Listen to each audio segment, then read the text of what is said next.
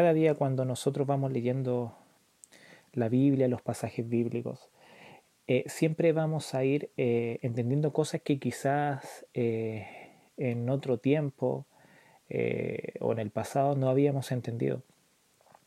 Y hay algo que me llamó la atención leyendo el libro de Éxodo y de lo cual me di cuenta de que a pesar de que tú no quieras asumirlo, a pesar de a lo mejor que te encuentres en un momento de, rebeldía o quizás tú puedes ser un ateo o una persona de otra religión, aún con todos esos eh, temas mentales que puedes tener, Dios sigue siendo y seguirá siendo tu Dios, aun cuando tú no lo quieras asumir, aun cuando tú eh, reniegues de eso, aun cuando quizás eh, no creas o creas en otra en otro espíritu o tengas otra creencia sobre lo que es Dios, Él seguirá siendo tu Dios, contigo o sin ti, pero sigue siendo tu Dios. Entonces quería comenzar eh, este tema de extranjero de este podcast eh, con este título que le he puesto por nombre Dios de generaciones. Y me quería basar en Éxodo capítulo 3, versículo 6 que dice así, y añadió, yo soy el Dios de tu Padre, el Dios de Abraham, el Dios de Isaac y el Dios de Jacob. Entonces Moisés cubrió su rostro porque tenía temor de mirar a Dios. Entonces, leyendo este pasaje bíblico, yo llegó un momento en que me pregunté, ¿no hubiera sido fácil decir, yo soy el Dios de Abraham, punto, y seguir hablando con Moisés. Pero en realidad yo siempre eh, he creído que todo lo que hay en la Biblia eh, está por algo en la Biblia. Y de, ese, eh, de, esos pasajes nosotros siempre podemos sacar algo. Y en esto yo me detuve y algo tan simple. Yo decía, ya, bastaba con colocarle Dios de Abraham, pero aquí le coloca Dios de Abraham, de Isaac, de Isaac y de Jacob. Entonces, lo primero que, que, fui entendiendo es que primero Dios es un Dios de generaciones. Pero ahí, eh, en este pasaje, eh, Dios se presenta y Él se describe también de quién es. Eh, no, ahí da a entender a Moisés que Él era el Dios de Abraham. Por ende, eh, le estaba explicando de que yo soy de eh, yo soy ese Dios del cual ustedes han adorado, yo soy el Dios del cual provoqué que, que, saliera Abraham de, de Ur, yo soy ese Dios que, que después de haberle dado esa promesa a Abraham de tener un hijo, cumplí con esa promesa. Entonces ahí va dando descripciones de qué clase de Dios es Él al decirle, yo soy el Dios de Abraham. O sea, yo soy el Dios que le prometió y le cumplió a Abraham algo. Después le dice, yo soy el Dios de Isaac. Yo soy el Dios que luego de, de prometerle algo a alguien, esa promesa y esa protección, esa bendición se traspasa a su hijo. Y luego le dice, yo soy el Dios de Jacob. Porque Jacob, cuando vemos lo que significa en el hebreo, significa mentiroso, engañador. Entonces ahí dice, yo soy el Dios de Jacob, es decir, yo soy el Dios de un mentiroso, yo soy el Dios de un, engañador, pero a pesar de todo lo que tú puedes ser, a pesar de todo lo que Él es, sigue siendo el Dios de Él. ¿Sí? Entonces, Él se presenta y se describe como dice Dios quién es. Pero a la vez también Él dice, yo soy el Dios de tu Padre, hablándole a Moisés que era el Dios del Padre de Moisés. Pero también aquí vemos diferentes facetas de paternidad que tiene Dios. Eh, entonces, ¿cuál es la primera faceta? El Dios de Abraham. ¿Qué significa ser Dios de Abraham?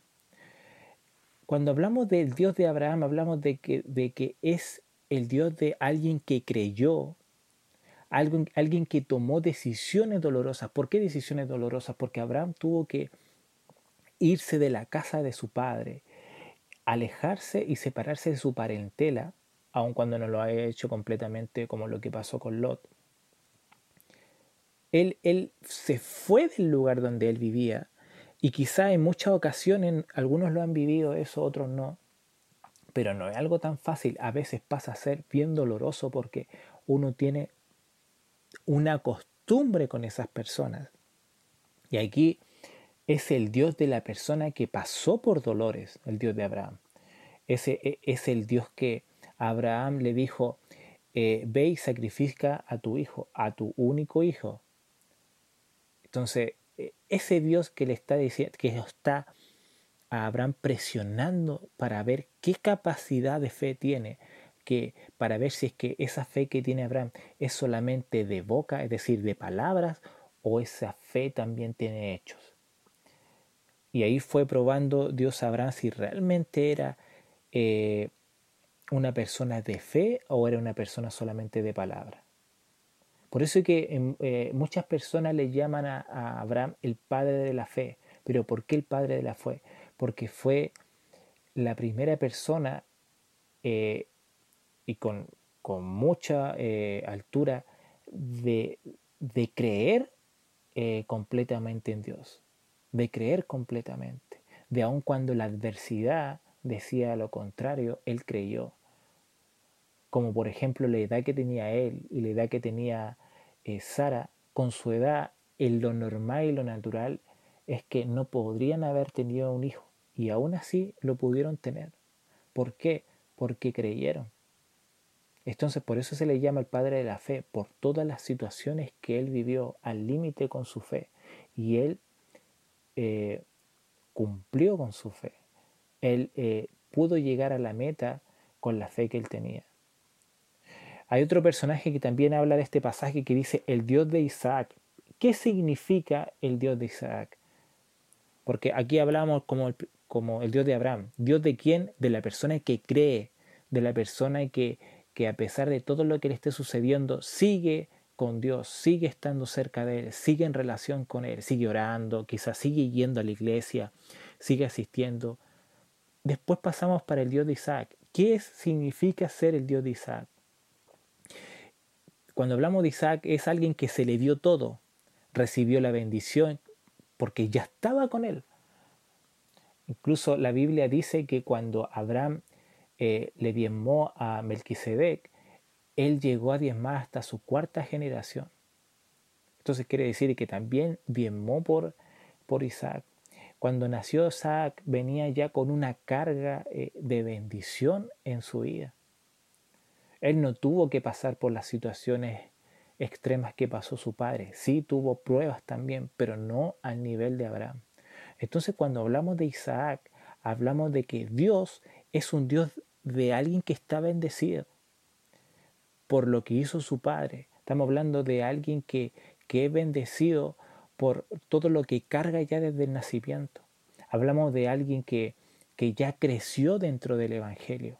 Abraham no, Abraham tomó decisiones para poder llegar a, Dios, pero Isaac ya nació estando dentro de la promesa, nació estando ya eh, con sus padres ya eh, en Dios, ¿sí? Pero luego pasamos al tercer punto, que es el Dios de Jacob. ¿Qué significa ser el Dios de Jacob? Hablamos de que es el Dios de aquel que pasa cometiendo errores.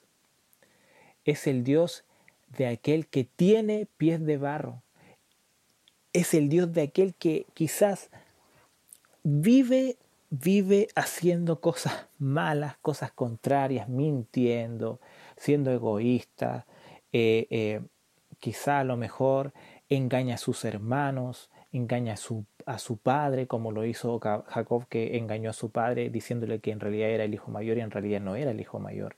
Eh, engañó a su hermano también.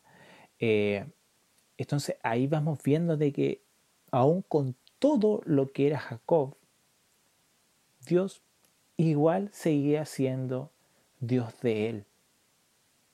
¿Sí? Entonces, ¿qué es lo que quiero yo eh, sacar de esto y, traspasarte a ti?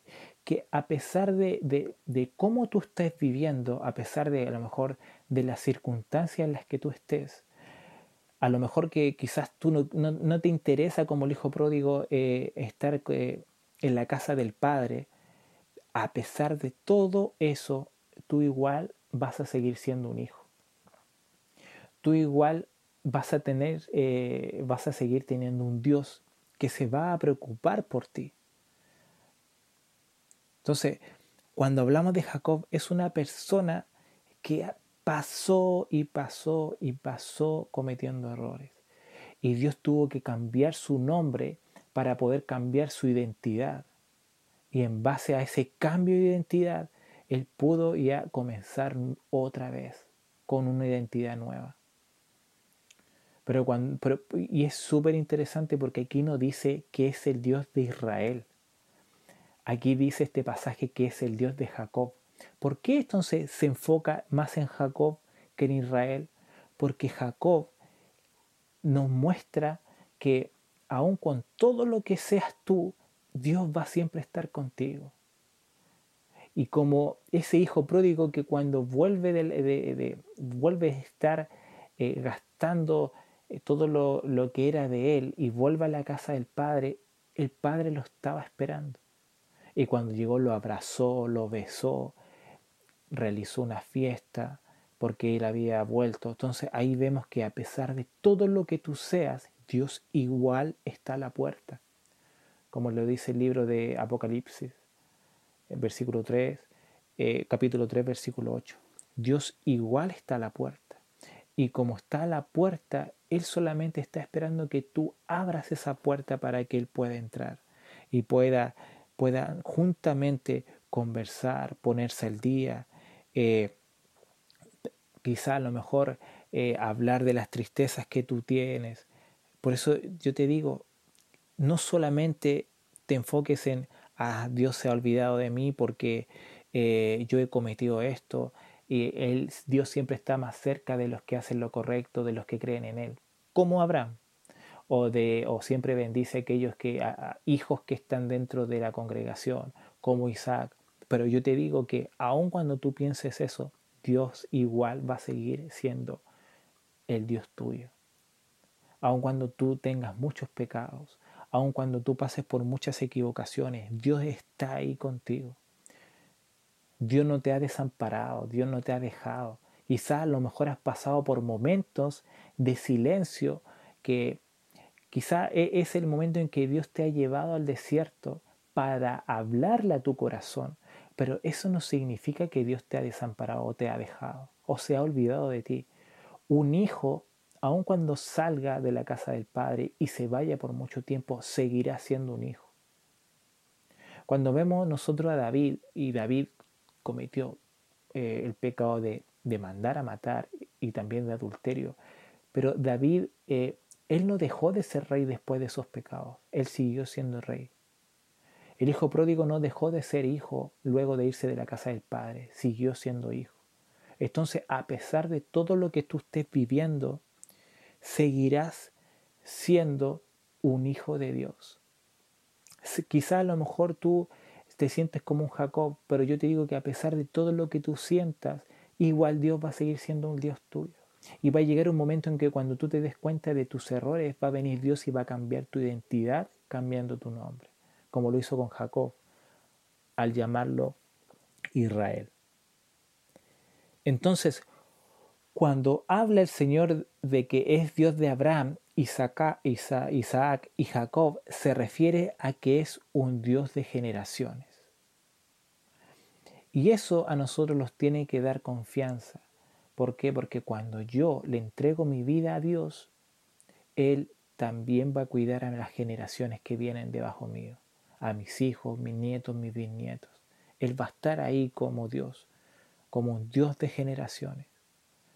Por eso que el Salmo capítulo 90, versículo 1 dice, Señor, tú has sido un refugio para nosotros, de generación en generación.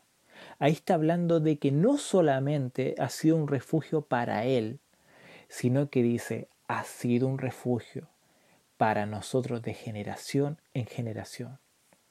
Por eso, entrégale tus hijos al Señor, porque no pueden estar en mejores manos que en las de Él. No pueden estar en mejores manos. Y yo te digo que Dios está ahí esperando. O quizás tú eres eh, como el Abraham, que tú eh, pasas por pruebas, Dios te ha sacado de un lugar quizás que, que no debías estar en, en, en, ese sector, en ese lugar, en esa ciudad, en ese trabajo, o quizás con esa amistad. Dios te sacó de ahí y te está bendiciendo. Pero a la vez también te está probando para ver si tu fe es, es la correcta o no es la correcta. Por eso Mateo 1.1 dice, libro de la genealogía de Jesucristo hijo de David, hijo de Abraham. Entonces, qué importante es la genealogía, porque si lo era importante para la época de Jesucristo, también lo es importante para nosotros. Por eso yo te digo, eh, en este día, Dios bendice tu vida, Dios bendice la vida de tus generaciones. Así que no te preocupes, porque tus generaciones están en buena mano. Así que este ha sido el tema de hoy de este podcast extranjero. Espero que haya sido de bendiciones para sus vidas y que pasen un buen día. Saludos.